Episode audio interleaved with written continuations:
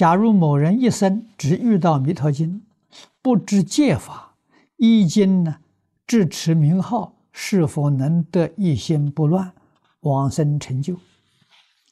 这要看他的善根、福德、因缘。啊，《弥陀经》上讲的很好，不可以少善根、福德、因缘，得生彼国。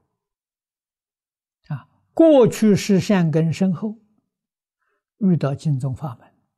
啊，只遇到《弥陀经》，啊，他能信，他能解，能依教奉行，啊，虽然没有受戒，不懂得三规五戒十善，但是心地善良，啊，他确实不做恶业，啊，真的能做到断恶行善。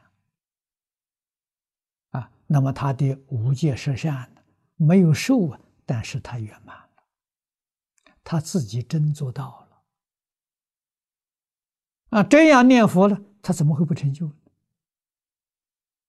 自古以来呀，这样念佛成就的人很多啊，不少啊。